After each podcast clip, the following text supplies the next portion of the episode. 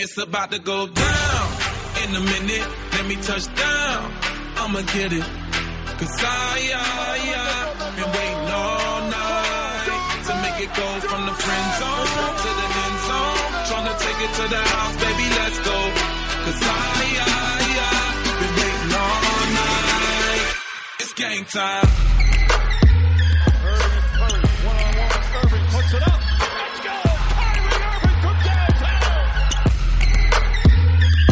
I'm a hustler, baby. Why you think they pay me? Let me know when you're ready to roll. Do 180 in the gray Mercedes, South Beach, where they love me the most. And you know they gon' watch me ballin' like a Michael Jordan and always win like he did in the fourth. Like he did when the shots is falling and the phones recording. Yeah, you know that we doing the most.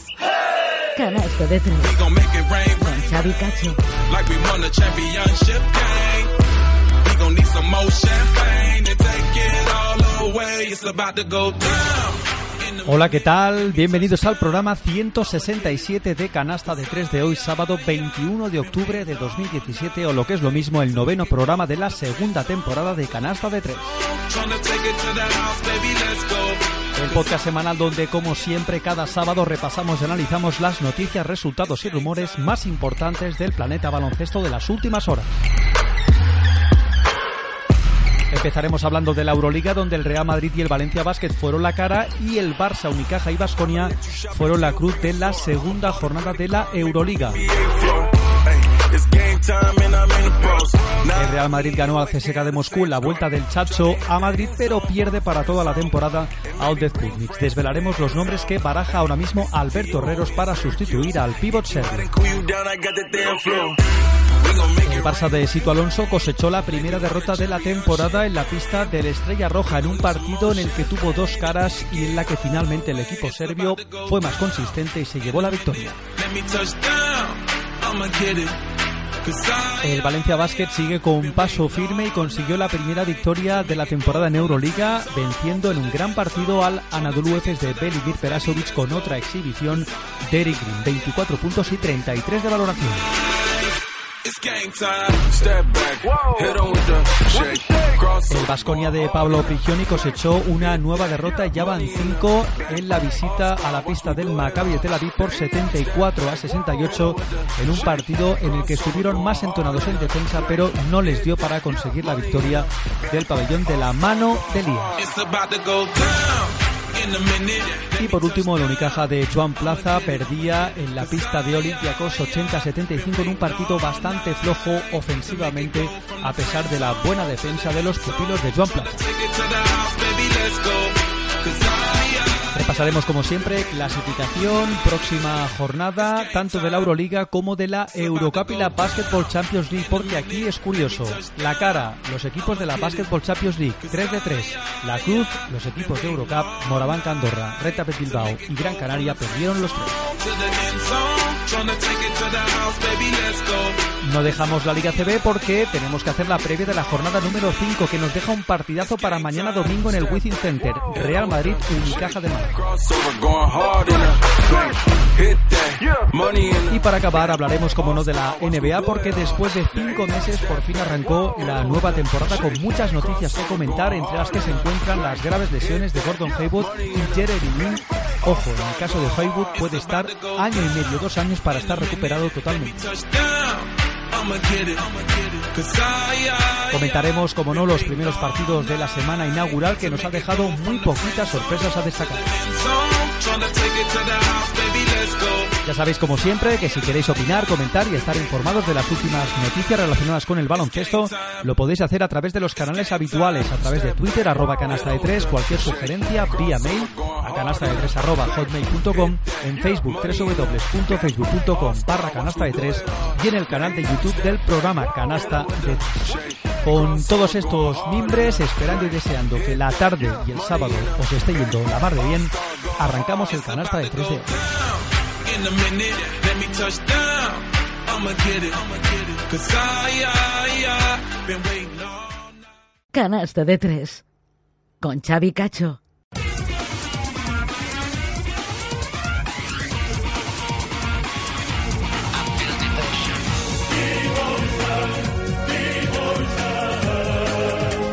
Empezamos el canasta de 3 de hoy, como no, como siempre, hablando de la Euroliga, porque, como ya hemos dicho en el sumario, dos caras, la victoria del Real Madrid ante el CSK de Moscú, 82-69, y la del Valencia Basket por 79 a 71 ante el Anadolu Efes, mientras que la Cruz fue la primera derrota de el Barça en partido oficial en la pista del Estrella Roja 90-82, otra nueva derrota del Vasconia en la pista del Maccabi 74 a 68 y la derrota del Unicaja de Málaga en la pista de Olympiacos por 80 a 75. Además, la derrota del Vasconia es la quinta en seis partidos para el equipo de Pablo Prigioni.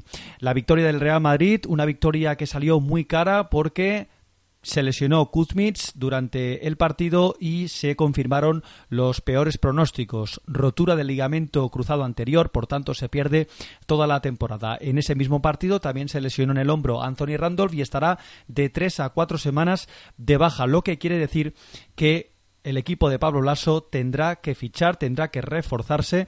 Ahora la clave es saber qué jugador puede fichar el Real Madrid que sea comunitario y que esté libre, que no tenga ningún contrato. Se han hablado de dos nombres, de hecho, son los dos nombres que suenan con más fuerza en la Secretaría del Real Madrid. Alberto Herreros baraja los nombres de Eddie Tavares, el exjugador del Gran Canaria, que hace pocas semanas fue cortado por los Cleveland Cavaliers de LeBron James, un jugador que en su último año en el Gran Canaria, antes de dar el salto a la NBA, promedió 8 puntos y 8 rebotes en el equipo canario, un jugador más o menos de rol similar al de Kuzmich, un hombre de 2.20, caboverdiano y que podría aportar lo que tenía que aportar eh, Kuzmich esta temporada. Veremos a ver si finalmente se deciden por Edith Tavares y el otro nombre, aunque un poco más rocambolesco, es recuperar de la cesión de Sebas Saiz, que está jugando actualmente en el San Pablo Inmobiliaria de Burgos. Esas son las dos opciones que ahora mismo baraja Alberto Herreros baraja el Real Madrid para sustituir a Kuzmich.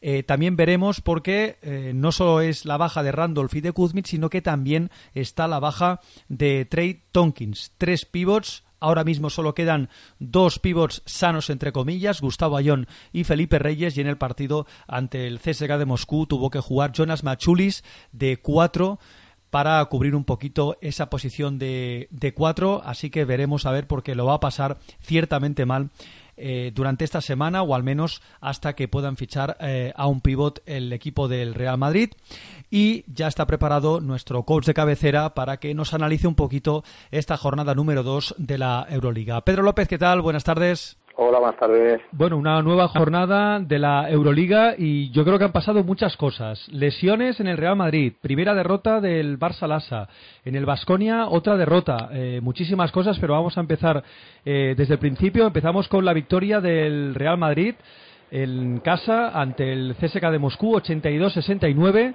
La noticia tal vez sería la buena victoria, la gran victoria del Real Madrid, pero sin duda es en el formato de lesiones, porque pierde Pablo Lasso a Kuzmich para toda la temporada y a Randolph para, para un mes. Problemas para el equipo de Pablo Lasso, que a pesar de tener una plantilla bastante extensa, eh, ahora mismo se ve sin Tompkins, sin Kuzmich y sin Randolph. Sí, bueno, son cosas que pueden ocurrir a lo largo de la temporada, una temporada que va a ser sin duda larga y bueno, y yo pienso que lo mejor que, le, que puede pensar el Madrid es que le ha pasado en, en, estos momentos, ¿no? Empezando la temporada, o sea que en ese sentido tiene mucho tiempo para reaccionar y para tomar decisiones que sí que son complejas, pero bueno, eh, tomadas en perspectiva se hace mucho, son mucho más fáciles de asumir que no pasado el tiempo y cuando ya se van acortando los márgenes de, llegar a los momentos complicados de la temporada.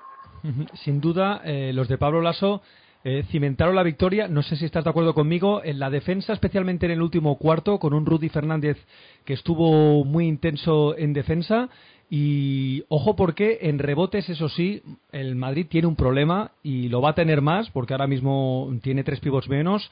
Siguen cogiéndole muchos rebotes ofensivos. 45 el CSKA de Moscú por 35 el equipo de Pablo Lasso. Sí, está claro, es un tema que tienen que replantearse con todas las bajas que tienen. Eh, bueno, el Madrid podía presumir de que tenía una fisonomía, una planta importante, ¿vale? En cuanto a que podía jugar con dos jugadores de 2-10, ¿vale? Con, bueno, una serie de, con un arsenal ahí de, de centímetros, empezando desde un base de dos metros, siguiendo por aleros muy móviles y grandes, ¿vale? Con buenas, con buenas perspectivas para defender. Ah, bueno, ahora pues a, a tener que amoldarse a que la baja de los dos pivots y bueno y después eso también por otras razones la de la de Thompson pues también le determina para, para bueno para cambiar un poquitín la estructura no de hecho pues bueno ya en el partido del otro día vimos cómo tuvo que echar mano a, a poner a un 3 puro como es Machulis a jugar, a jugar de 4, ¿no? Vaya marrón. Evidentemente, o sea, sí, sí, bueno, eso le resta potencial en, en, en rebote, pero sin embargo le suma potencial ofensivamente a la hora de abrir el campo, a la hora de conseguir acciones de cara a canasta. Bueno, mm, es unas cosas que pierdes por otras que puedes ganar, ¿no? Ahí está el secreto de, de bueno del entrenador o de saber amoldar las, la, la, filosofía de los esquemas de juego a poder hacer varias cosas a la vez. Es, es, es, una situación complicada, pero bueno, es una situación también enriquecedora para los entrenadores para poder tomar unas decisiones u otras. Uh -huh. Se habla de Walter Tavares, eh, Eddie Tavares, el jugador que estuvo en el Gran Canaria, de Cabo Verde, que fue cortado hace no muy mucho por el por Cleveland Cavaliers y sin duda un jugador que promedió en su último año en Gran Canaria 8 puntos, 8 rebotes. Sería sin duda un refuerzo ahora mismo, como está la plantilla blanca, de lujo para los de Pablo Lasso. Sí, bueno, a ver, sería poder tapar un poquitín el hueco que venía a cubrir este año Kuzmit, ¿no? Un jugador grande, un jugador con mucha envergadura, con, para crear problemas a, a los rivales en situaciones de juego cercanos al aro ¿vale? Un jugador con un poder intimidador intimidador importante, además de los 220 que hace, sí, sí. una envergadura espectacular, ¿vale? Pero bueno, mmm, a ver, yo creo que en ese sentido, pues sí que puede dar cosas similares a las que podía dar Kuzmit, pero bueno, yo pienso que era más jugador, es más jugador el serbio que no que no este hombre, ¿no? Uh -huh. A ver, sí que es un jugador que, bueno, de hecho, ha intentado dar el salto a la NBA y no ha acabado de dar el perfil. Yo pensaba que po po podría hacerlo porque la última temporada que hizo aquí en Gran Canaria sí. fue muy buena. ¿vale? Un Ibaka, ¿no? Una especie de Sergi Ibaka 2, ¿no? Que no se fue de aquí habiendo destacado y luego la NBA dio el salto. Sí, era era era diferente porque bueno estamos hablando bueno Sergi Ibaka es un jugador físicamente muy potente es un vale este jugador no lo no no es tan rápido ni de manos ni de ni de su cabeza no le va tampoco demasiado rápido. Sí que es un, un especialista vale es un jugador que, que cerca del aro pues un, te puede hacer muchas cosas pero lejos pues evidentemente va a aportar muy poquito no entonces, bueno, a ver, es un sitio que, bueno, supongo que el Madrid eh, mirará qué es lo que hay en el mercado. Le puede aportar ciertas cosas este jugador, pero bueno, yo no sé, eh, es comparable en cuanto que son jugadores que el Madrid quería buscar con, con Kuzmich esta polivalencia de juego duro, de juego cerca del aro, de intimidación, de ocupar mucho espacio. Pero yo creo que bueno pues este otro jugador a la hora de tener que sacarlo por ejemplo del poste alto le va a aportar menos que Kuzmit que sin ser un gran tirador pues sí que era un gran pasador es un, era un jugador más habituado a jugar eh, Euroliga y demás uh -huh. no sé hasta qué punto bueno yo no sé si el Madrid tendrá mucha prisa en incorporar o si moverá más pero bueno sí la verdad que el mercado en este sentido pues bueno encontrar jugadores tan especialistas, no sé hasta qué punto va a ser tan fácil encontrarlos. Uh -huh. Pero bueno, pero con todo ello, pues bueno, sí que Randolph que ahora mismo estaba en un buen momento, sí. la baja de que tiene para tres cuatro semanas, pues le va a poner problemas. Si no, igual en Liga CB, pues bueno, pues pueden más o menos llevarlo mmm, más o menos, pero en Euroliga yo creo que va a ser una baja sensible, o sea, va a ser una baja sensible y que en función de lo, del calendario que tenga, los equipos van a querer castigar su ausencia. Eh, decíamos eh, rebotes ofensivos del CSKA de Moscú 18 por solo nueve de, de, de, los blancos. Y varios apuntes del partido. Balones perdidos del CSK 17, hasta parece mentira para un equipo de Itudis, 17 balones muchos por solo 8 del Real Madrid, que en ese apartado estuvo bien, y mejor en triples el Real Madrid, 40% por 27% del CSK. Hay que decir que los dos jugadores en el que estaba la lupa puesta mm, no jugaron un buen partido, decoló 9 puntos pero uno de 7 en tiros, y fue la vuelta del Chacho otra vez a Madrid, 8 puntos y, curioso, ninguna asistencia en 16 minutos. Me gustaría mirar eh, históricamente cuándo ha sido un partido en el que el Chacho no ha dado ni una asistencia, pero a mí se me hace muy raro.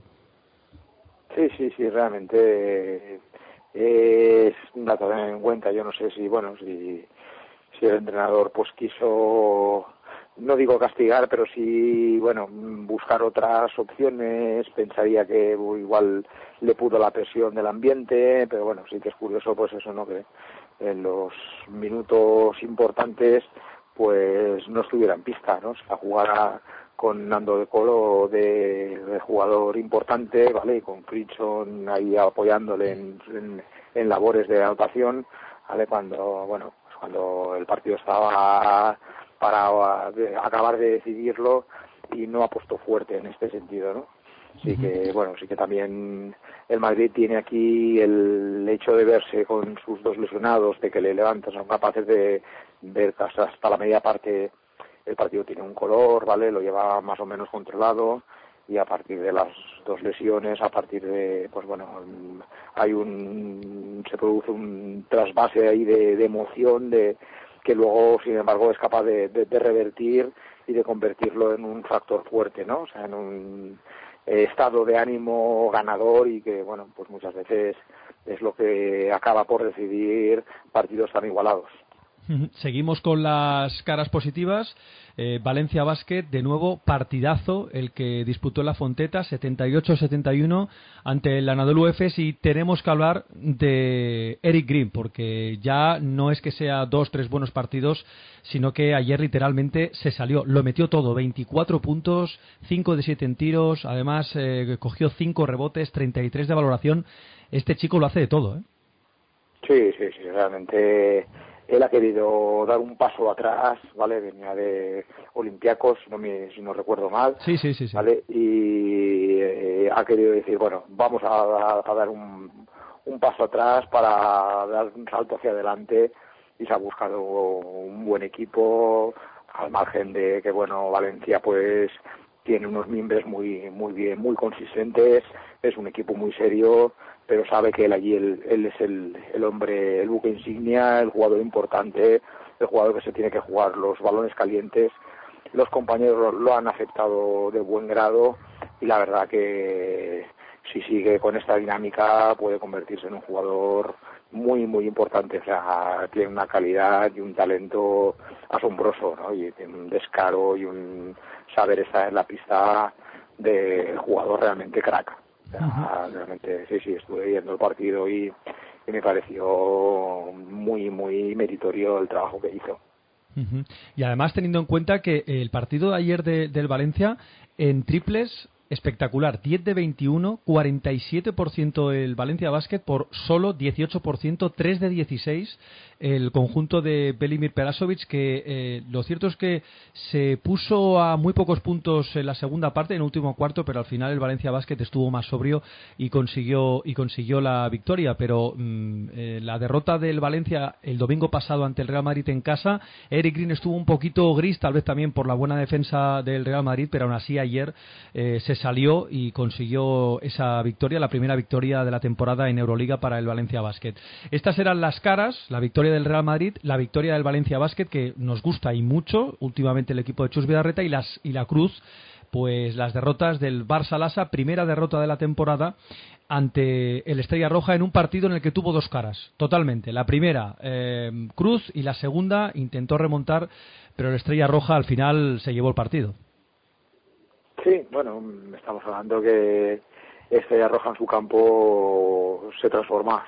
es una olla a presión. sin duda alguna, o sea, llevándose por la magnífica afición que tiene, por la presión que pueden poner que tiene un buen equipo, que tiene un equipo, bueno, o sea, el baloncesto serbio siempre tiene cartas escondidas, tiene ese, ese orgullo, tiene esa, ese saber estar que, que bueno, que es, es muy complicado ganar en esa pista, ¿no? Y de hecho, pues bueno, así, así fue, ¿no? Sea, el Barça venía de una, una, pues, una posición, un estatus importante, se había hecho un nombre, estaba, estaba haciendo, practicando un buen baloncesto, ¿vale? Y sin embargo se ve sorprendido de inicio por, por las ganas, por la emoción, por la emotividad de los, de los serbios.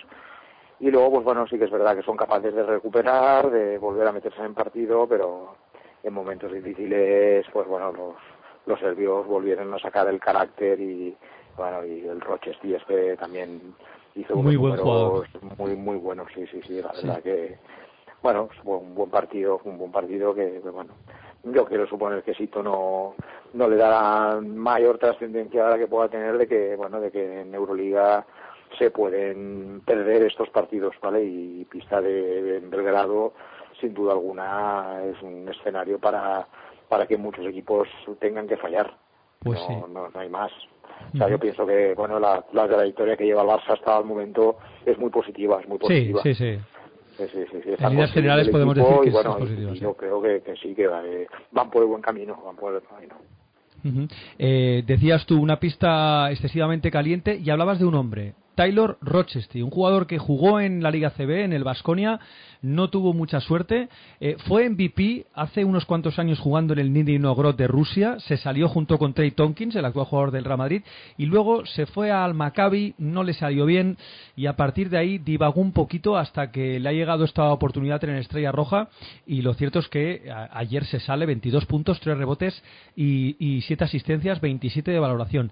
Y luego también eh, apuntabas, eh, mucha es que no les queda otra porque se han ido jugadores importantes como Kuzmic, como Stefan Jovic, pero aparte, bueno, pues está Stefan Jankovic, Nikola Jovanovic, el propio Milko Jelica, que jugó también aquí en la Liga Andesa, 23 puntos, también eh, hizo bastante daño, y Pero Antic, que, que regresaba después de su paso por el, por el Fenerbahce. Eh, 13 balones perdidos del Barça por solo 6 del Estrella Roja. Habla muy bien de un entrenador bastante joven como Dusan Alimpinchevich, un- uno de los entrenadores más jóvenes tal vez de, de la Euroliga y sin duda el mejor del Barça, Kevin Serapin, que eh, sigue dando muestras de que es un gran fichaje para, para el equipo de Sito Alonso.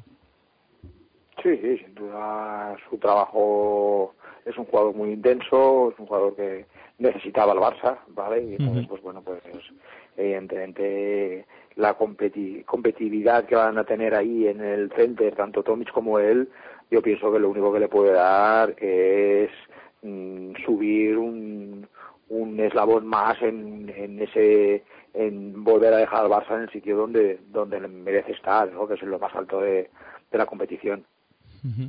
Y vamos con las otras dos malas noticias. Derrota de nuevo del Basconia, que no parece que dé con la tecla. 74-68 en la pista del Maccabi de Tel Aviv. Eh, lo cierto es que hablamos la semana pasada. Veremos la paciencia de José Ancorejeta. Veremos hasta qué punto eh, parece que para esta jornada ya recupera a Patricio Garino.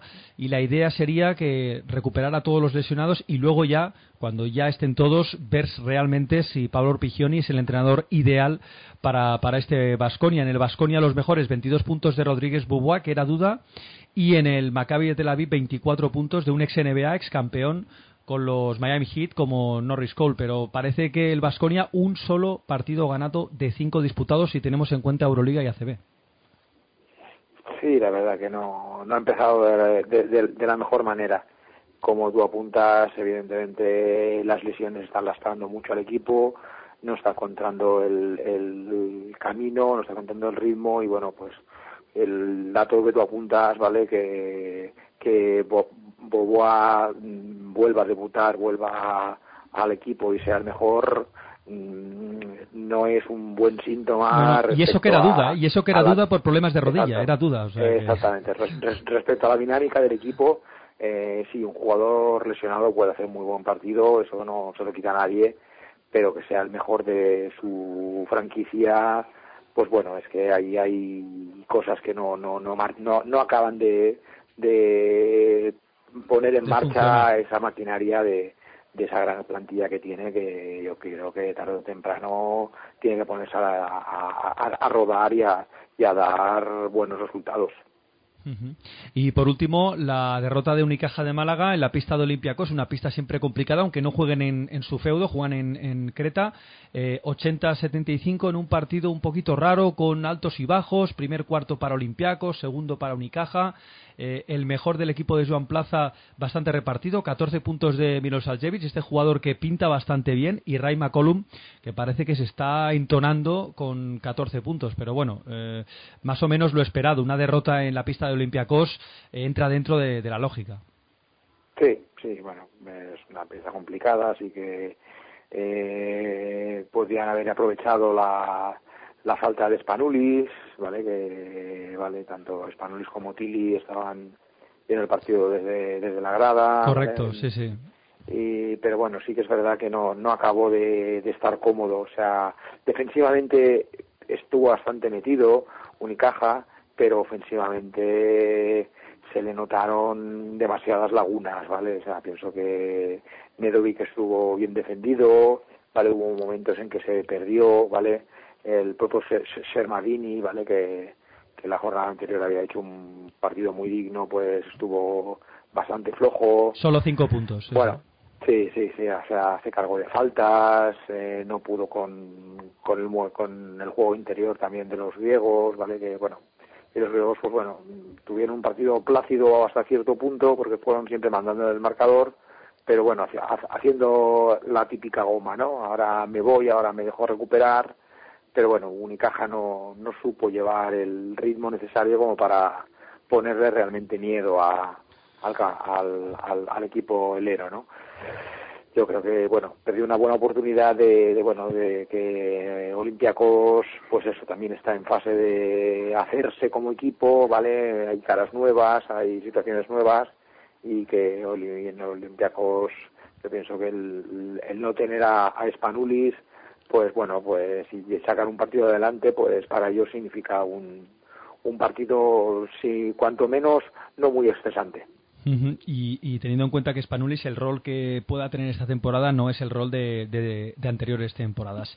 Eh, de cara a la semana que viene, ojo al partido en Vitoria, Basconia-Valencia.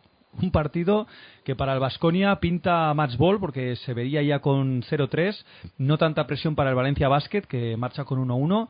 Eh, Unicaja de Málaga Bros Bamberg, partido a priori que Unicaja debería de ganar. Real Madrid Olimpia de Milano, un partido también a priori asequible en casa.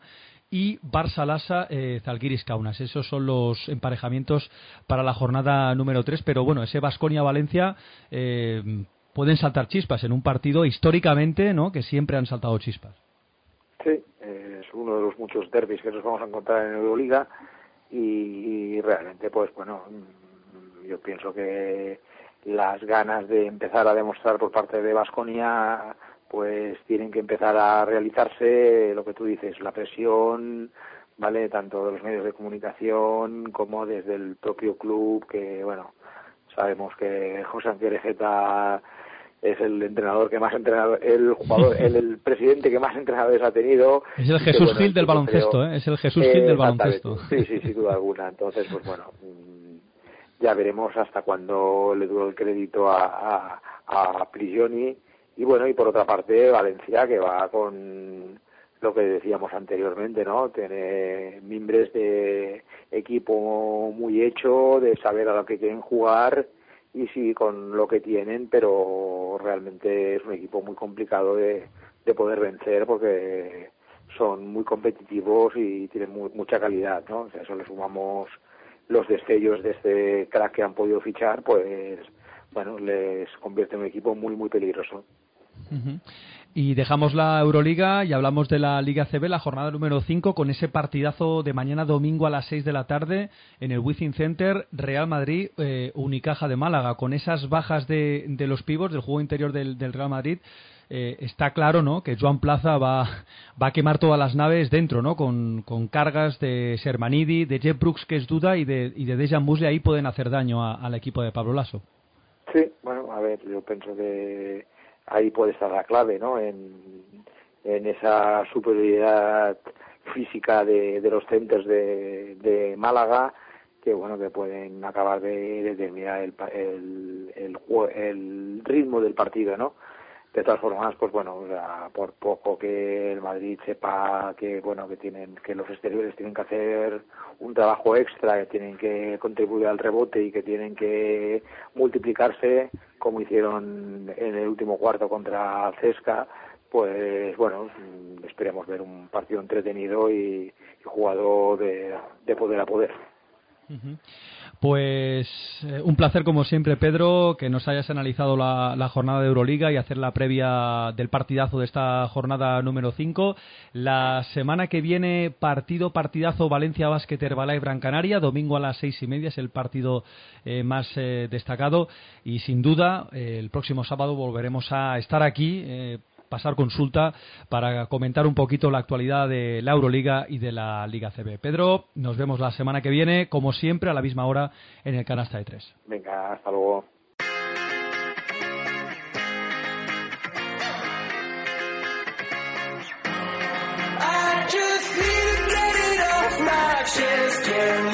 Estás escuchando Canasta de Tres con Xavi Cacho.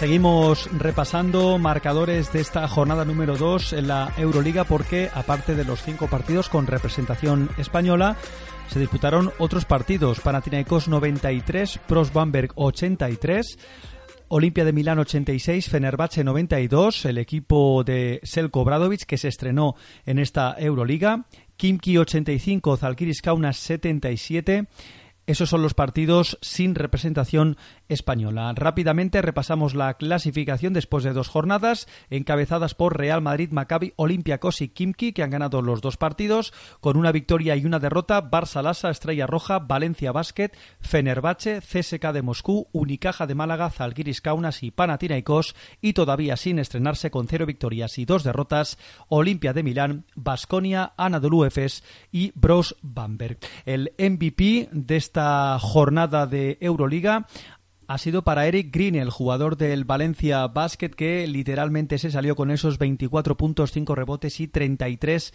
de valoración. Y ojo porque la semana que viene no hay una, sino que hay dos jornadas. Se disputarán martes, miércoles y jueves, viernes. El martes a las 7 de la tarde, Kimki Estrella Roja, a las 8 y 5 Maccabi Olympiacos, a las 9 de la noche Barça Las Azalgiris Kaunas y Real Madrid Olimpia de Milano para el miércoles a las 7 de la tarde, CSK de Moscú, Panathinaikos, 8 menos cuarto, Fenerbahce, Anadolu Efes, 8 y media, Basconia, Valencia Basket, Derby español o duelo español, y a las 9 de la noche en el Martín Carpena, Unicaja de Málaga, Bros Bamberg. Esto entre el martes y el miércoles, la jornada número 3 y la jornada número 4 entre el jueves y el viernes. El jueves a las 7 de la tarde, Estrella Roja Maccabi de Tel Aviv, Zalgiris Kaunas, Real Madrid. A las ocho y cuarto, Olympiacos Kimki. A las nueve de la noche, Olimpia de Milán, Barça Lasa. Para el viernes a las 7 menos cuarto, Anadolu Efes CSK de Moscú. A las 8, Brosbanberg Basconia. A las ocho y media, Panathinaikos Fenerbahce. Y a las nueve de la noche, otro duelo español. Valencia Basket, Unicaja de Málaga en la Fonteta. Casi nada se repite la última final de la Eurocup disputado la temporada pasada. Y ahora hacemos una pequeña pausa y repasamos resultados de la Eurocup y la Basketball Champions League. Estás escuchando Canasta de Tres con Xavi Cacho. Continuamos en el canasta de 3 de hoy. Después de analizar la jornada de Euroliga, es momento para repasar rápidamente lo que hicieron nuestros representantes españoles tanto en la Eurocup como en la Basketball Champions League. Empezamos hablando de la Eurocup porque malas noticias, los tres representantes españoles perdieron el Gran Canaria en la pista turca del Tofas Bursa 98 a 94 a pesar de los buenos partidos de DJ Shili con 18 puntos y Andrea Pasegniks con 19. Los verdugos del Gran Canaria fue Arslan con 21 puntos y Kenny Kadji con 19. El Moraván Candorra también perdió la pista del Fiat Turín de Sasa Bujasic 92 a 86 a pesar de los dos grandes partidos de dos aleros, Jaka Blasic 22 puntos y 7 rebotes y Jankovic con 15 puntos y 9 rebotes. En el Fiat Turín, Lamar Patterson con 19 y Trevor Mambuake con 15 fueron los jugadores más destacados. Por cierto, Sasa Bujasic anotó 12 puntos con 4 triples. Y por último, el Reta Bilbao perdía en casa, en Miribilla, ante el Limoges 91 a 98, con 19 puntos de Dejan Todorovic y 14 de Alex Mumbrú, mientras que en el conjunto francés, Mamadou Jeté con 17 puntos y Kenny Hayes con 14 fueron los jugadores más destacados. Repasamos más marcadores de esta jornada número 2 en la Eurocup. En el grupo A, Unix Kazan 76, París-Lebois 68 y Darussafaka 85, Chedevicha de Zagreb 83. En el grupo B, Japón Jerusalén 81, Butugnos 86, Grisimbon Reggio Emilia 74, Galatasaray 71 y Bayern Múnich 93, Lietkabelis 57. En el grupo C, Lokomotiv Kuban 75, Alba de Berlín 59, Partizan 80, Lietuvo Ritas 91 y SR Bilbao 91, Limos 98. Y por último, en el grupo D, Asbel Villarban 108, Radio Farmum 77 y Zenit de San Petersburgo 81, Dolomiti Energía Trento 70. La clasificación de los cuatro grupos, en el grupo A la encabeza el Unix Kazán con dos victorias, cero derrotas, igual que el Fiat Turín y el Darussafaka con 0-2, Chedevicha, París-Lebois y Morabank Andorra. En el grupo C, Bayern de Múnich y Budugnos con dos victorias y cero derrotas, Reggio Emilia y Lietkabelis con una victoria y una derrota y cierran este grupo B Japón, Jerusalén y Galatasaray con cero victorias y dos derrotas. En el grupo C la encabeza en solitario el Lokomotiv Kuban con dos victorias y cero derrotas, con una victoria y una derrota el Alba de Berlín, Limos y Reta Bet Bilbao junto con el Etubo Ritas y cierra este grupo C el Partizan con cero victorias y dos derrotas. Y en el grupo D, el grupo del El Gran Canaria, es colíder junto con el Villerban, el Zenit de San Petersburgo, Dolomiti Energía Trento, Tofas Bursa y Radefal Mulm. Eso quiere decir que todos están empatados, han ganado uno y han perdido uno. Por tanto, máxima igualdad en esta Eurocup. La próxima jornada, la 3, se disputará la semana que viene, miércoles a las ocho y media, en el grupo A, Chedevicha, Morabank, Andorra. En el grupo C, el martes a las ocho y media, Reta Bilbao, Partizan de Belgrado. Y en el grupo D, el miércoles a las siete y media, Radio Farmul, Gran Canaria. Pasamos a la Basketball Champions League porque si decíamos que fue una jornada nefasta en la Eurocup para los tres representantes españoles, en la Basketball Champions League lo contrario, ganaron los tres. El Iberosal Tenerife en casa ante el Ludisburg 82-72, el Lucán Murcia a domicilio la pista del Enis 62 a 68 y el Movistar Estudiantes en casa ante el Radón por 78 a 68. En el equipo estudiantil el mejor fue, como no, Goran Sutton, el pívot croata con 14 puntos y 10 rebotes y también buen partido de Darío Brizuela con 17 puntos. Victoria, como decíamos, del UCAM Murcia 62 a 68 en un buen partido de los de Ivonne Navarro que finalmente se llevaron la victoria de Rusia de Krasnodar gracias a un buen partido de Alex Urtasun con 18 puntos y 6 asistencias y también buen partido para Sadiel Rojas con 10 puntos, mientras que en el Enisei 13 puntos para Giliar y 11 puntos para Elis. Y por último, el actual campeón, el Iberostar Tenerife, que consiguió la victoria después de vencer 82 a 72 al Ludinsburg con gran partido de Ponitka 16 puntos, 15 puntos para Bromaitis y 13 puntos para Nicolás Ricciotti. La próxima jornada será la jornada número 3 que nos dejará los siguientes emparejamientos. El próximo martes disputará a las seis y media el Tenerife en la pista del Gaziantep, mientras que Lucas Murcia jugará a las ocho y media ante el Dinamo de Sassari italiano y por último el Movistar Estudiantes jugará el miércoles a las ocho y media en la pista del Estrasburgo francés. Y después de analizar y repasar lo que ha pasado en la Eurocup y la Basketball Champions League, hacemos una pequeña pausa y miramos ya la jornada número 5 de la Liga Endesa. Vamos a hacer la previa como se merece. Quieres estar informado de todo lo que pasa en el planeta baloncesto, este es tu programa. Canasta de tres con Xavi Cacho todos los sábados en iVox y.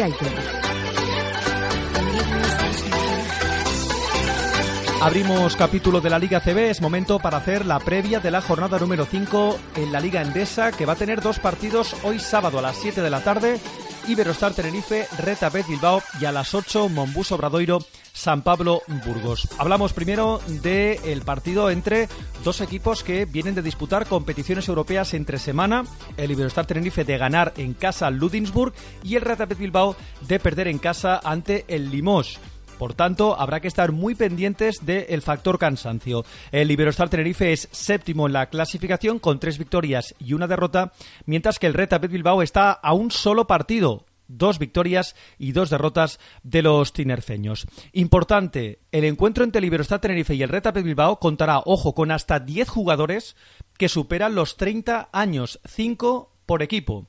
Y atención porque si hablamos de historia, tenemos que hablar de Alex Mumburu porque se convertirá en el sexto jugador con más minutos disputados en la Liga Endesa.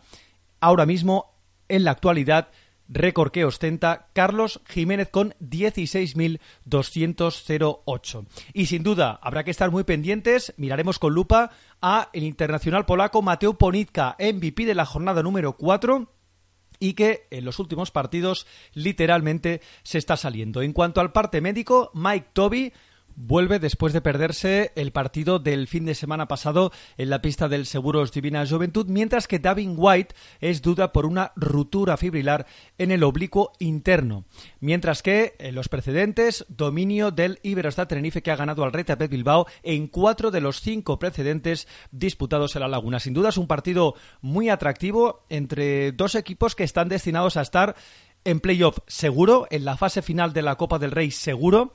El equipo bilbaíno no ha arrancado de la mejor manera, pero ojo porque poco a poco jugadores importantes como Jonathan Tabú están empezando a entonarse el propio Gladness, que se está convirtiendo en un sustituto muy digno de Michael Eric, el pívot nigeriano. Es un jugador que aporta defensa, rebote e intimidación y poco a poco se está adaptando al juego de la Liga ACB. Sin duda, a las 7 de la tarde, partidazo para hoy sábado. Tenéis planes. Iberosa Tenerife, Reta Bet Bilbao. Veremos el factor cansancio, si es importante o pasa mella en el caso de ambos equipos o en uno de los dos equipos. Y vamos con el otro partido, a las 8 de la tarde, en el Fuente de Osar, Monbus Obradoiro, San Pablo, Burgos. Ojo porque estos dos equipos a priori están destinados a jugar la misma liga, evitar el descenso. La derrota de la pasada jornada del conjunto gallego Barcelona hay que recordar que perdieron por 44 puntos. Es la segunda peor de su historia en toda la Liga Endesa. Por tanto, convencido estoy de que Moncho Fernández habrá sabido motivarles de cara al partido de esta tarde. El Monbus Obradoiro que está ahora mismo en la posición número 11 de la clasificación con dos victorias y dos derrotas, mientras que el San Pablo Burgos intenta conseguir la primera victoria de su historia en la Liga ACB. Es una pista complicada, es un rival propicio, pero veremos a ver por qué es un fortín el Fuente Dosar, el conjunto gallego ha ganado los dos partidos, curiosamente que ha disputado esta temporada como local. Luego fuera de casa el tema ya cambia, pero la pasada jornada el San Pablo Burgos firmó un 4 de 22 en triples, un 18% de acierto, algo que sin duda tienen que mejorar si quieren conseguir esa primera victoria. En cuanto al parte médico, Albert Sabat es duda por una gastroenteritis y Adam Pechacek jugará el resto de la temporada a mí es sorprendente el Alep Oro. Su lugar lo ocupa Jordan Baczynski, cuya ficha ha activado el equipo gallego. En cuanto a los precedentes, los dos equipos nunca se han enfrentado en un partido de la Liga Endesa, por tanto, a partir de esta jornada ya tendremos un precedente. Mombus Obradoiro, San Pablo Burgos a las 8 de la tarde. Y empezamos ya a hablar de los partidos de la jornada matinal de mañana domingo, con un partidazo derby vasco, Basconia, Guipúzcoa, Basket. El Vasconia viene de ganar solo un partido de los últimos cinco disputados entre Euroliga y Liga Endesa. Porfirio Fisac ha dicho durante esta semana que los resultados no le están acompañando mucho al Vasconia, pero sin duda nadie duda de que tiene Pablo Prigioni una de las mejores plantillas de la Liga Endesa. El Vasconia ha ganado siete de los últimos ocho partidos en el derby vasco ante el Guipúzcoa Basket y además juega en casa. En cuanto a jugadores a seguir, entre los 10 jugadores más valorados de la liga andesa hay dos del Basconia, Tornique Sengelia y Jason Granger. Y sin duda, el protagonista es Henk Norel, que llega a los 250 partidos en la liga endesa, uno de los jugadores más destacados. En la pasada jornada no hizo un buen partido, pero está siendo uno de los pivots más destacados. En cuanto al parte médico, Michael Facuade es duda por unas molestias en el abductor, mientras que en el Basconia parece ser que pueden llegar nuevas y buenas noticias porque Patricio Garino entraría en el equipo en deprimento de Carlos Delfino.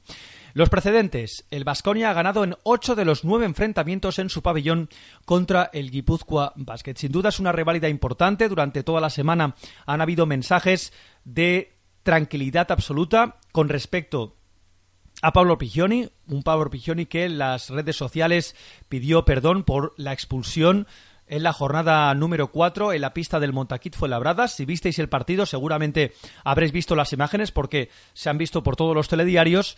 Perdió los papeles el ex base argentino y sin duda hay que tener en cuenta que está sometido a mucha presión. Es mucha la presión que tiene ahora mismo Pablo Orpigioni porque no está llevando a cualquier equipo, no está llevando un equipo recién ascendido, sino que está llevando un equipo con mucho presupuesto que en los últimos años solo conjuga uno de los verbos, que es disputar todas las competiciones, sea Liga CB, sea Euroliga o Copa del Rey. Y la presión es máxima, tal vez esté pagando lo de ser entrenador novato y también vemos si poco a poco las lesiones, en el caso de Patricio Garino, ya está disponible, poco a poco va recuperando efectivos. Yo ya lo he dicho en anteriores semanas, Estoy convencido que cuando Patricio Garino esté en forma, cuando Jordan McRae se recupere, el Vasconia va a ser otro y va a ir para arriba seguro porque Mimbres tiene para hacer una buena temporada. A las doce y media, Vasconia Guipúzcoa. Vámonos con otro partido interesante. Movistar Estudiantes, Barça Lasa. El Movistar Estudiantes que, curiosamente, en la Basketball Champions League Dos victorias, cero derrotas, mientras que el Barça viene de perder su primer partido oficial de la temporada en la pista del Estrella Roja. Ojo porque el Barça ha perdido de forma consecutiva en sus tres últimas visitas a la pista del Movistar Estudiantes. Y será un partido importante para Lud Hackanson, el base del Movistar Estudiantes, que se mide a su equipo, el Barça Lasa. Y en cuanto a líderes, el conjunto azulgrana se colocó líder el pasado fin de semana en la Liga Endesa y la Euroliga, por lo que, sin duda, querrá volver, querrá seguir manteniendo ese liderato una semana más. En cuanto al parte médico, Víctor Claver y Rakim Sanders siguen de baja. Ya se perdieron el partido del pasado viernes de Euroliga, por lo que Sito Alonso va a seguir contando con los mismos efectivos que al inicio de la temporada. Salva Maldonado tiene a todos sus efectivos para medirse al Barça Lasa en uno de los partidos interesantes de esta jornada número 5. Precedentes. Igualdad en un duelo histórico de la competición entre dos pesos pesados históricamente. El Movistar Estudiantes ha ganado en 37 de los 73 precedentes entre ambos equipos disputados en Madrid. Doce y media, otro partido, Tecniconta Zaragoza, Morabanc Andorra. Sin duda, el Tecniconta Zaragoza que está un poquito contra las cuerdas, quiere conseguir su primera victoria de la temporada. Se mide a un Moraván Andorra que tampoco ha empezado mucho mejor que ellos, una victoria y tres derrotas. Además hay que tener en cuenta que el Moraván Andorra viene de conseguir su primera victoria de la temporada ante uno de los pesos pesados como el Gran Canaria, por lo que querrá continuar el equipo de Joan Peñarroya eh, su racha. Ojo al dato, tres de las cuatro derrotas del conjunto zaragozano han llegado por seis o menos puntos de diferencia, por tanto, mala suerte la que está teniendo el equipo de J. Cuspiñera en este inicio de la temporada. Y sin duda, el protagonista será el base canterano Sergi García, que disputará este fin de semana su partido 50 en la historia de la Liga Endesa. En cuanto al parte médico, Nicolás de Jong volverá de nuevo a las pistas, mientras que Gary Neal, Janis Blums y Oliver Stevich son duda por parte del Moraván Andorra, la ya sabida baja de Beca Burchanache. Y en cuanto a los precedentes, el Tecniconta Zaragoza ha ganado en dos de los tres enfrentamientos como local contra el Moraván Andorra. Vamos con otro partido a las doce y media en Sevilla, Real Betis Energía Plus. Montaquit fue labrada el equipo Alejandro Martínez que mide a uno de los equipos revelación sin duda de este inicio de la temporada. Los dos duelos entre estos dos equipos la pasada temporada finalizaron con victoria del equipo visitante, victoria del Montaquit fue labrada. Y hablamos de reencuentros importantes e interesantes. Saúl Blanco, el actual jugador del Real Betis Energía Plus, se mide al equipo donde estuvo sus primeras cuatro temporadas en la Liga Andesa antes de poner rumbo al Iberostar Tenerife. Y es curioso, pero los dos equipos tienen un contraste espectacular. El Real Betis Energía Plus que intentará conseguir su primera victoria en esta temporada, mientras que el Montaquit fue labrada cuenta sus partidos por victorias. 4-0 el Montaquit fue labrada 0-4 el Real Betis Energía Plus. En cuanto al parte médico, Donny McGrath, el base del Real Betis, es duda por un golpe en el pie, mientras que el equipo de Néstor García tiene a todos sus efectivos para medirse al Real Betis. Y en cuanto a los precedentes, el Montaquit Fuenlabrada ha ganado en 11 de sus 19 visitas a la capital hispalense. Vámonos con otro partido, el último de esta jornada matinal de domingo, Herbalife Canaria, Seguros Divina Juventud a la una de la tarde el Seguros Divina Juventud que no ha empezado bien la temporada, de hecho busca su primera victoria de este inicio de temporada, cero victorias y tres derrotas y contrasta con el Herbalife Canaria con tres victorias y una derrota. Eso sí, el equipo de Luis Casimiro viene de perder su primer partido en la pista del Morabanc Andorra. En nueve de los últimos diez partidos entre estos dos equipos se impuso el Gran Canaria. Y sin duda, ya lo hemos dicho, Alberto Olivé se medirá al Seguros Divina Juventud, equipo con el que debutó, atención, en Liga Endesa hace ahora mismo 20 años. Espectacular lo de Alberto Olivé. Y habrá que estar muy pendiente del parte médico porque parece que Pablo Aguilar está prácticamente descartado en el Gran Canaria, mientras que Alex Ruoff sigue de baja por el equipo catalán. Precedentes. El Herbalife Gran Canaria ha ganado en 15 de los 27 enfrentamientos como local contra el Seguros Divina Juventud. Un Gran Canaria que, no hay que olvidar, ha disputado competiciones europeas esta semana. Viene de perder en la pista del Tofas Bursa, como hemos visto anteriormente, y veremos a ver el factor cansancio, también la baja de Pablo Aguilar, que puede ser importante para el equipo de Luis Casimiro, mientras que el equipo de Diego Campo intentará conseguir su primera victoria de la temporada en una pista, eso sí, bastante complicada, el Gran Canaria Arena, últimamente un feudo inexpugnable para los canarios. Vámonos ya a los partidos de mañana por la tarde. A las 6, UCAM Murcia, Valencia Basket. El equipo de Chus Vidorreta que quiere volver a la senda de las victorias después de la derrota el pasado domingo ante el Real Madrid en la Fonteta, en el que sin duda fue el partidazo de esta jornada número 4. Hay que recordar que viene de jugar ayer y de hacer un muy buen partido ante el Anadolu Efes y los dos partidos de la pasada temporada entre estos dos equipos finalizaron con victoria visitante por la misma diferencia, por tres puntos. Y será un partido importante para dos jugadores, Alex Urtasun y Víctor Faberani, jugadores de Lucán Murcia que jugaron en el Valencia Basket anteriormente. Y la racha es importante porque tras perder los dos primeros partidos en Lucán Murcia, el conjunto Pimentonero ha ganado sus dos últimos choques por cuatro y dos puntos de diferencia. En cuanto al parte médico, Brato Leson es duda, mientras que Víctor Faberani, que no jugó la pasada semana, y José Ángel Antelo siguen siendo baja. No disputaron el partido de Euroliga ni Fernando Sanemeterio, ni Antoine Dios, ni Latavius Williams, por lo que da la sensación que van a ser baja para esta jornada número 5. Y en cuanto a los precedentes, dominio Taronja, que ha ganado en sus 12 de las 17 visitas a Murcia.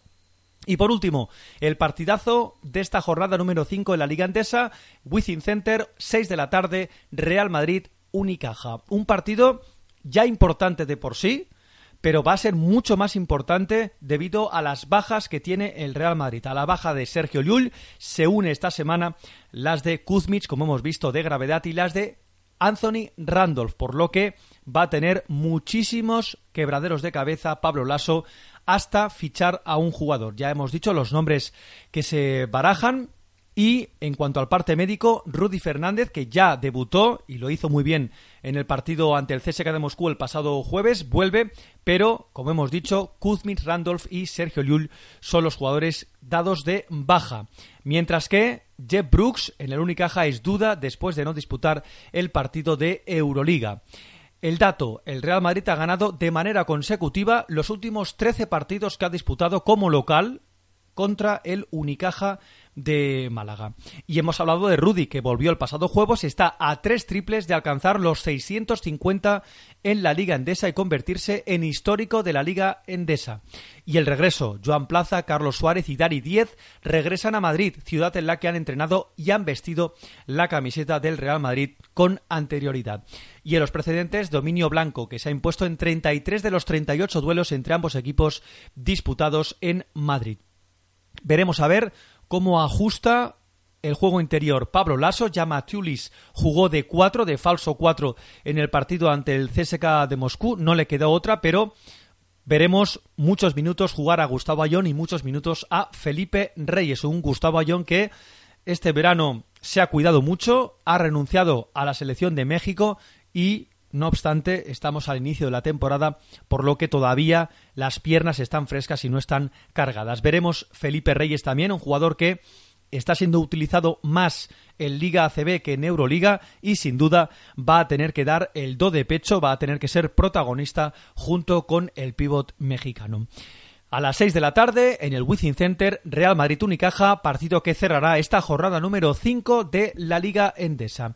Y después de hacer la previa de esta jornada, hacemos una pequeña pausa y conocemos el ganador de la jornada número 4 de la Liga Supermanager Canasta de 3 y os damos consejos de última hora, si no lo tenéis claro, de cara a la jornada que empieza esta tarde. Canasta de 3 con Xavi Cacho.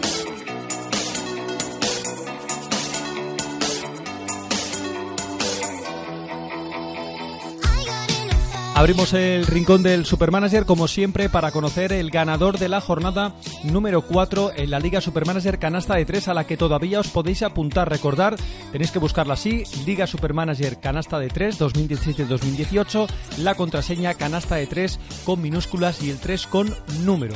El ganador al finalizar la temporada se llevará una suscripción para el NBA League Pass de la temporada 2018-2019 y podrá elegir o bien una camiseta de Kyrie Irving con el 11 a la espalda de los Celtics o bien una de Lonzo Ball con el 2 de los Lakers a la espalda. Y el ganador de la jornada 4 fue el equipo Sin Solomillo No hay Paraíso de Undiano de Zaragoza con 186. Enhorabuena. Segundo, Masturbiño Huertas del manager Airnest con 184 con 20 y tercero, Faenar Alun de Babazorro de Aro con 181 con 60. En la general, Bichos de Babazorro de Aro Sigue líder, 758,80. Segundo, Sin Solomillo no hay paraíso, de Undiano Zaragoza, 733,20. Y tercero, Cabuquicho Babazorro de Aro, con 732 puntos. Y ahora es momento para daros aquellos pequeños consejos de cara a la jornada número 5 que empieza esta misma tarde. Empezamos con la posición de base, donde encontramos a un jugador del Movistar Estudiantes, Omar Cook, que viene a hacer 24 en la primera victoria del Movistar Estudiantes en la pista del San Pablo de Burgos y tiene que hacer un menos 17 para subir un 15% su valor. Cuesta 739.000 euros, eso sí, juega en casa ante el Barça Lassa, por tanto va a tener un partido bastante complicado. El segundo nombre, el de Ferran Basas, el base del Iberostar Tenerife, viene de hacer 14,40, está baratito, 262.000 967.000 euros y tiene que hacer menos 2,60 para subir un 15% su valor. Juega en casa en el feudo del Santiago Martín ante el Retabet Bilbao. Y por último, hablamos de Albert Ulibé. El incombustible Albert Ulibé cuesta 871.000 euros. Tiene que hacer 2,16 para subir un 15% su valor y viene a hacer 13. Eso sí, viene a hacer un mal partido en la Eurocup, pero aún así juega en casa un partido a priori asequible ante su ex equipo, el Seguros Divina Juventud. Vámonos a las posiciones de aleros, porque ahí encontramos, como no, al MVP de la jornada 4, Mateo Ponitka, el alero polaco del Iberostar Tenerife, que viene a hacer 40 con 80 en la victoria del Iberostar Tenerife en la pista del Seguros Divina Juventud. Tiene que hacer menos 26,61 para subir un 15% su valor, que es ahora mismo de 835.000 euros. Por cierto, que decir que está siendo utilizado por el 29% de los managers. El segundo, Alex Llorca, y además interesante porque ocupa plaza de Nacional. El jugador del San Pablo Burgos cuesta solo 257.000 euros viene de hacer 9, está ahí en los últimos tres partidos de hacer una media de 10 y tiene que hacer menos 17 para subir un 15% su valor. Juega en la pista esta tarde del Obradoiro. Y por último, es caro, pero todavía puede subir más. Eric Green, el escolta del Valencia Basket, que ayer se salió en la victoria ante el Anadolu Efes, hizo 12 ante el Real Madrid, pero aún así haciendo menos 11,23, sube un 15% su valor, que ahora mismo es de 1.075.000. Por tanto, es la última oportunidad para que podáis fichar a Eric Green y suba ya a más de 1.100.000 euros. Juega en la pista, siempre difícil pista, de el Murcia. Y por último, en los pivots, importante, interesante, Gustavo Ayón. ¿Sabéis por qué? Está lesionado Kuzmich para toda la temporada. Anthony Randolph también va a ser baja durante un mes. Así que Gustavo Ayón y Felipe Reyes van a jugar bastantes minutos. Incluso Machulis va a jugar de cuatro. Pero tenemos que hablar antes de Pierre Uriola, el pívot del Barça Lasa. Viene a hacer 25 con 20. Da la sensación que Sito Alonso va a utilizar más al pívot catalán en partidos de ACB y en el partidos de Euroliga lo va a confiar más en Adrian Morman y en Kevin Serapin, pero aún así tiene que hacer menos 27 para subir un 15% su valor. Está siendo utilizado ahora por el 39% de los managers y cuesta 584.000 euros. Y además ocupa plaza de Nacional. También hablamos de Jeff Brooks. 34% de los managers lo están utilizando. El pivot del Unicaja de Málaga, 561.000 euros cuesta y tiene que hacer menos 24 para subir un 15% su valor. Eso sí, juega en el Wizzing Center ante el Real Madrid, pero dado y cómo está el equipo de Pablo Lasso en posiciones interiores, parece que puede ser un partido propicio para Giorgio Shermanidi, para Jeff Brooks o para Dejan Muslim. Y como hemos dicho, Gustavo Ayón y Felipe Reyes. En el caso de Gustavo Ayón, ahora mismo está caro, es uno de los pivots más caros del juego, pero aún así el jugador del Real Madrid cuesta 1.155.000 euros, viene a hacer 13,20 eso sí, tiene que hacer 28,88 para subir un 15% su valor y 16,50 para mantenerlo. Está siendo utilizado por el 7% de los managers. Mientras que el caso de Felipe Reyes cuesta 700.000 euros, viene a hacer 9,60 y tiene que hacer 10 para mantenerse y 16 para subir un 15% su valor. Y hasta aquí las recomendaciones de cara a la jornada número 5 de esta Liga Supermanager canasta de 3 a la que, insisto, todavía os podéis apuntar y después de hablar de la Supermanager, es momento de hacer una pequeña pausa y hablamos, encaramos la recta final del canasta de tres. Vamos a hablar del inicio de la NBA, lamentablemente con muchas lesiones.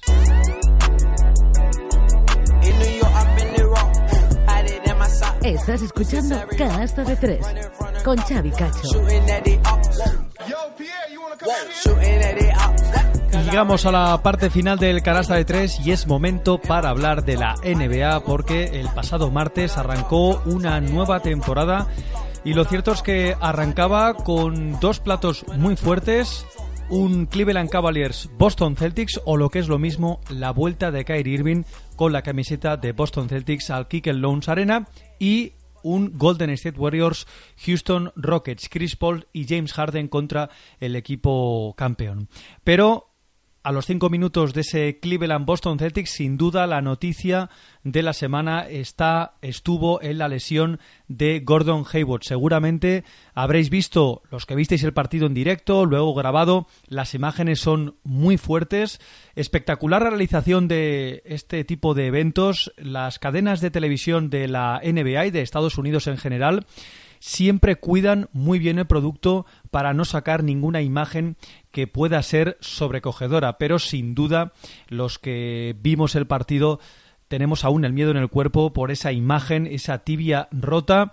Muchos expertos en Estados Unidos están diciendo que Gordon Hayward va a tardar de año y medio a dos años para estar recuperado del todo, tanto física como mentalmente. A los cinco minutos, insisto, de partido se lesionó en un salto en el que también va LeBron James y creo que Tristan Thompson y al final cae mal y se rompe la tibia. Un contratiempo muy importante para los Boston Celtics que habían confiado en ese Big Three, Kyrie Irving, Gordon Hayward y Al Horford para arrebatarles el dominio en el este a los Cleveland Cavaliers, pero sin duda es un contratiempo, como decíamos, eh, muy importante para el equipo de Brad Stevens. Como decíamos, dos años puede tardar en recuperarse del todo.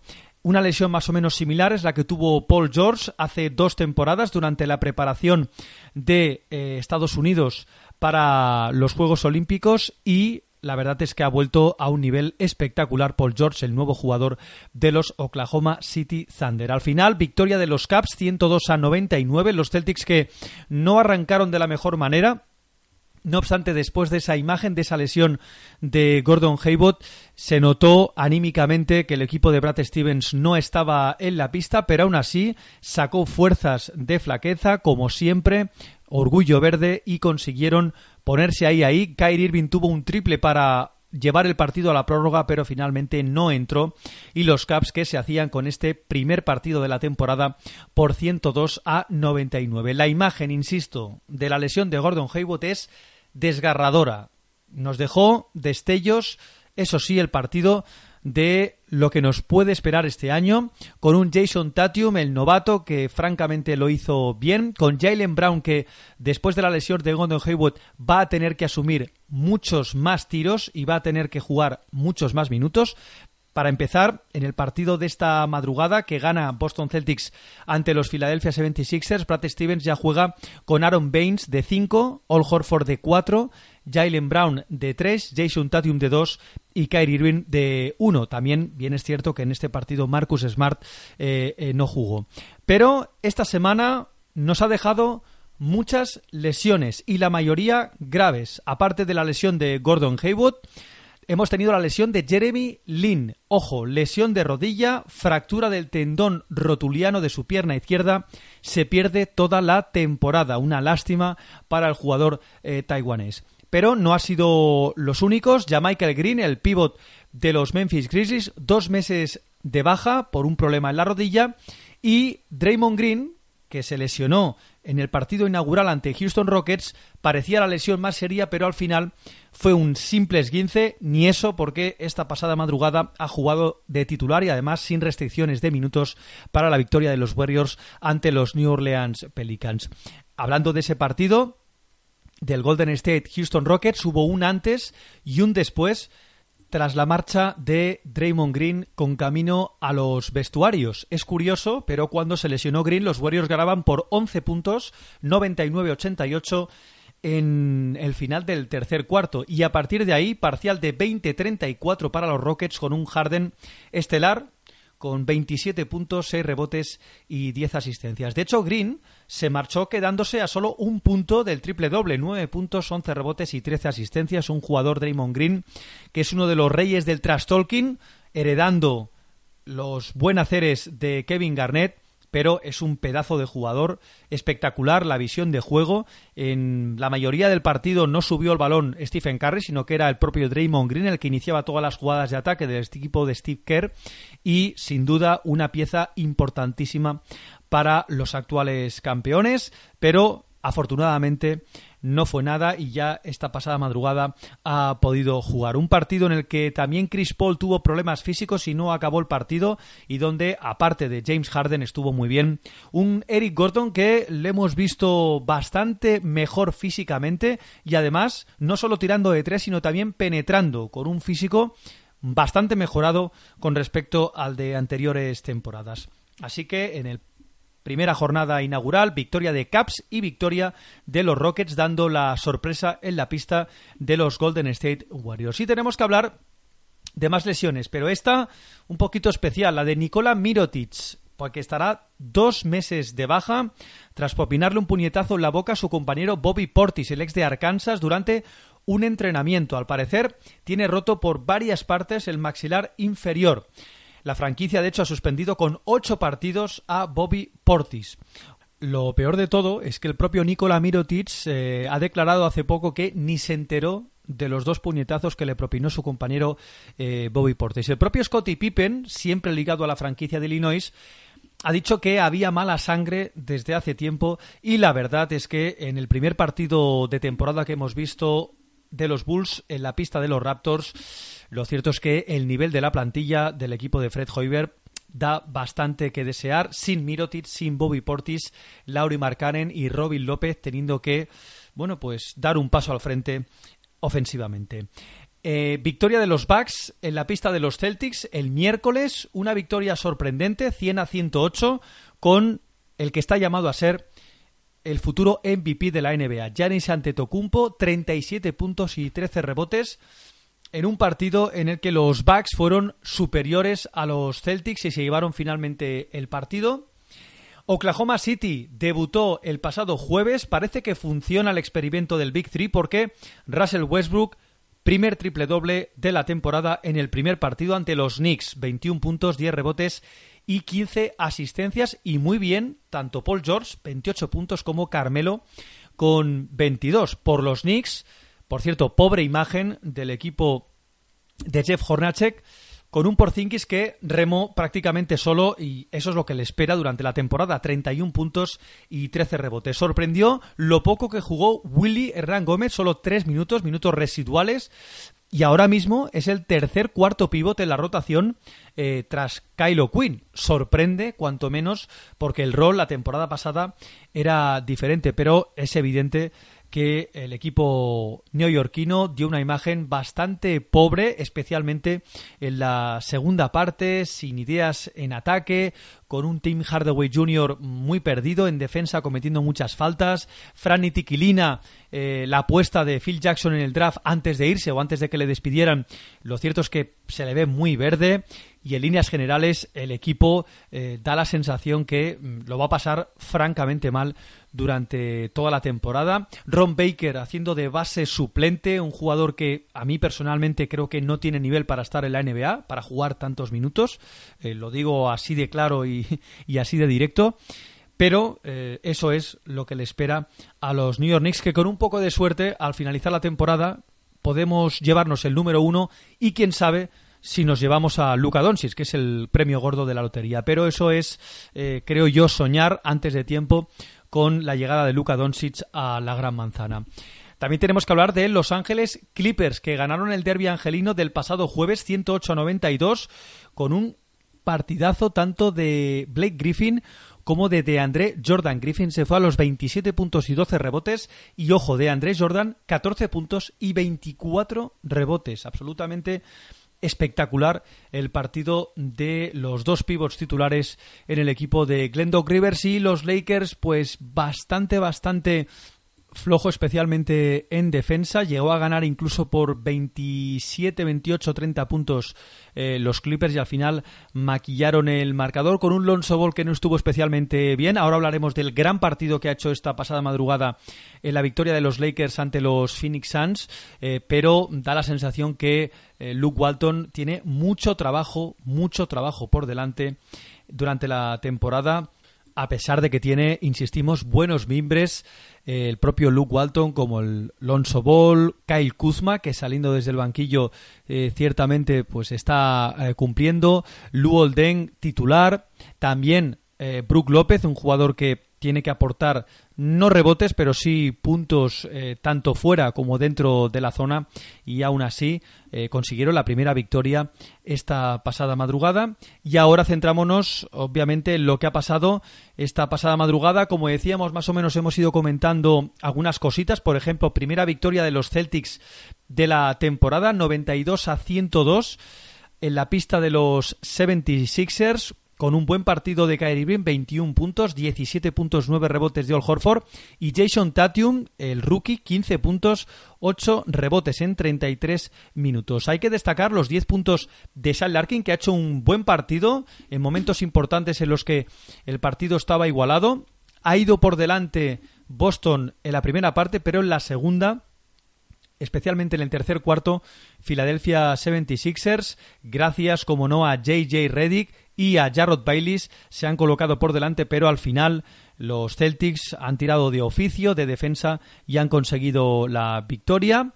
Eh, decíamos que Aaron Baines ha ocupado el puesto de titular teórico eh, de Gordon Hayward en la posición de 5 y Jason Tatum ha ocupado esa posición que ocupaba Gordon Hayward en el primer partido de la temporada. Eh, mientras que los Sixers, ya hemos dicho, los mejores Baileys y Reddick, también buen partido de Darío Saric desde el banquillo, quedándose a un punto del doble-doble, 9 puntos y 10 rebotes. Primera victoria de los Golden State Warriors. Le ha costado más de la cuenta porque ha ido perdiendo en el primer cuarto hasta por 15 puntos de diferencia. Han salido bastante empanados el equipo de Steve Kerr, pero al final han conseguido la victoria por 120 a 128. Ha jugado Draymond Green, como ya hemos dicho, y se ha quedado ahí rondando el, el triple doble, 10 puntos, 5 rebotes y 9 asistencias en 35 minutos. Los mejores, Clay Thompson, 7 de 12 en triples, 31 puntos. Stephen Curry también ha jugado un gran partido, 28 puntos, 8 asistencias y 22 puntos, 8 rebotes, 7 tapones para Kevin Durant. Desde el banquillo, 11 puntos para David West y en los New Orleans Pelicans, los dos que van a meter prácticamente el 80% de los puntos. Anthony Davis, 35 puntos, 17 rebotes, 5 asistencias. Y de Marcus Cousins, 35 puntos, 14 rebotes, 5 asistencias y 4 robos de balón. Van a estar bastante solos, pero ha sido un partido en el que en defensa en el primer cuarto ha estado horrible Golden State Warriors, 39-26 Luego en el segundo lo han arreglado y al final han acabado imponiéndose y consiguiendo la primera victoria de la temporada. Y tenemos que hablar de los Cleveland Cavaliers, que han conseguido su segunda victoria en dos partidos, en una pista complicada ante el que puede ser el relevo generacional del propio LeBron James, Giannis Antetokounmpo 97 a 116 con un partidazo de nuevo de Antetokounmpo, 34 puntos, 8 rebotes y 8 asistencias. Un Antetokounmpo que ha declarado el propio Kevin Durant que se declara fan incondicional del jugador griego y que va a ser el mejor jugador de la historia.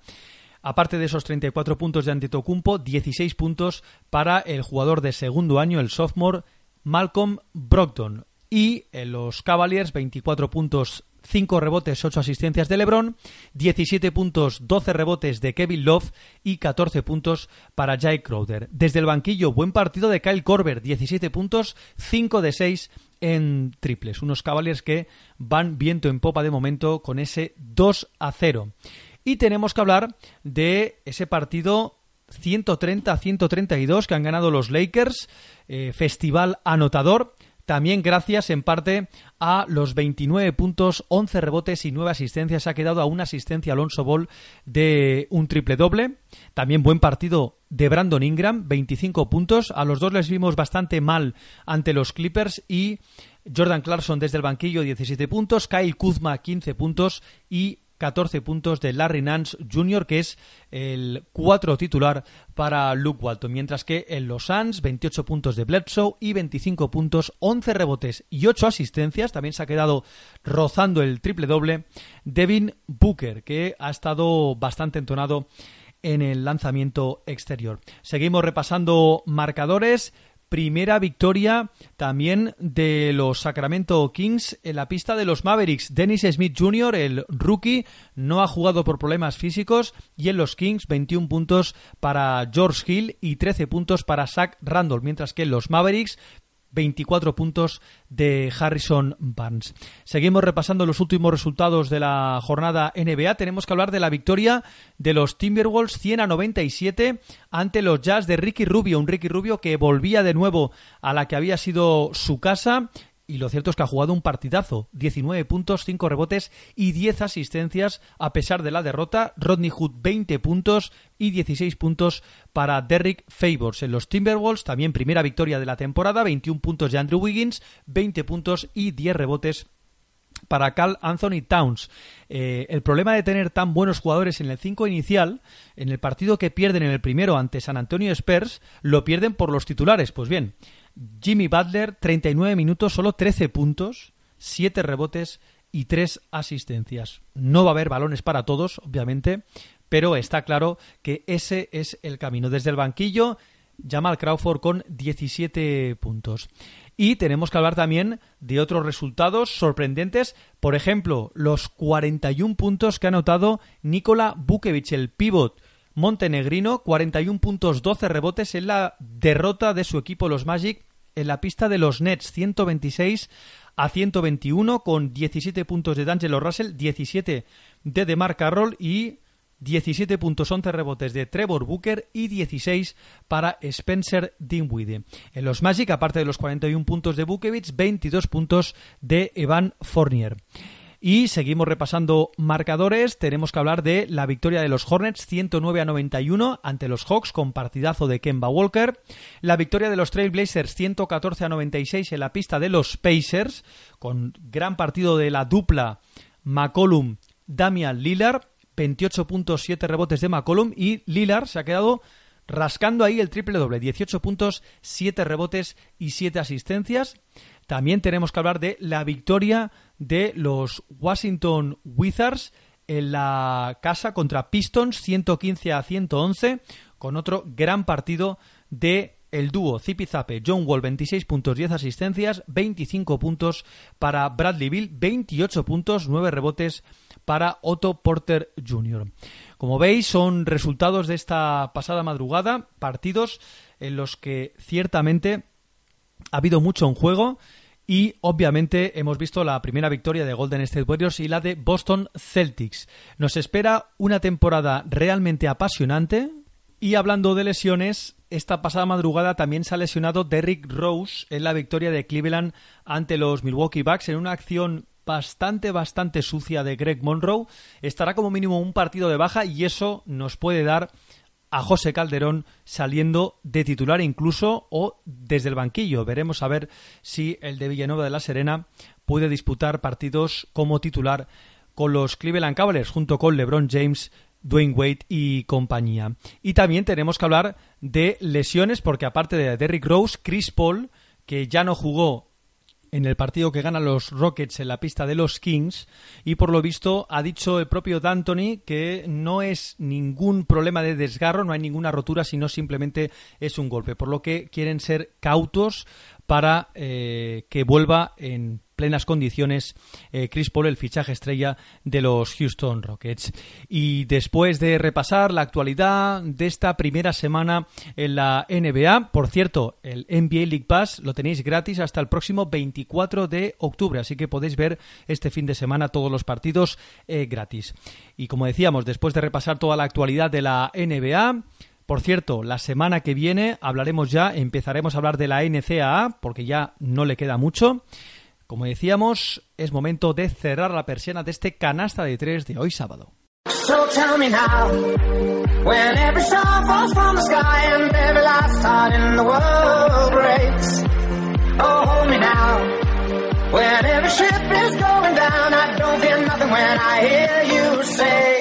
It's gonna be okay.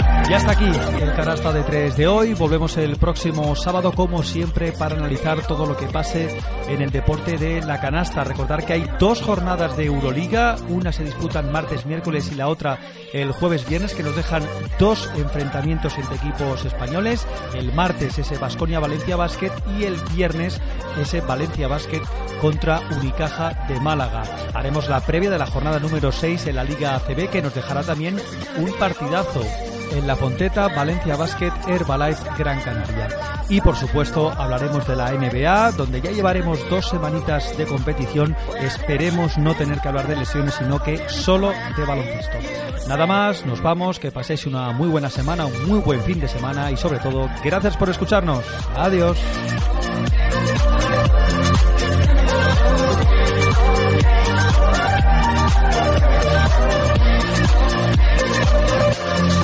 Gonna be okay. When every star falls from the sky and every last heart in the world breaks. It's gonna be okay. When every ship is going down, I don't feel nothing when I hear you say, it's gonna be okay. Canasta de tres. Con Xavi Cacho.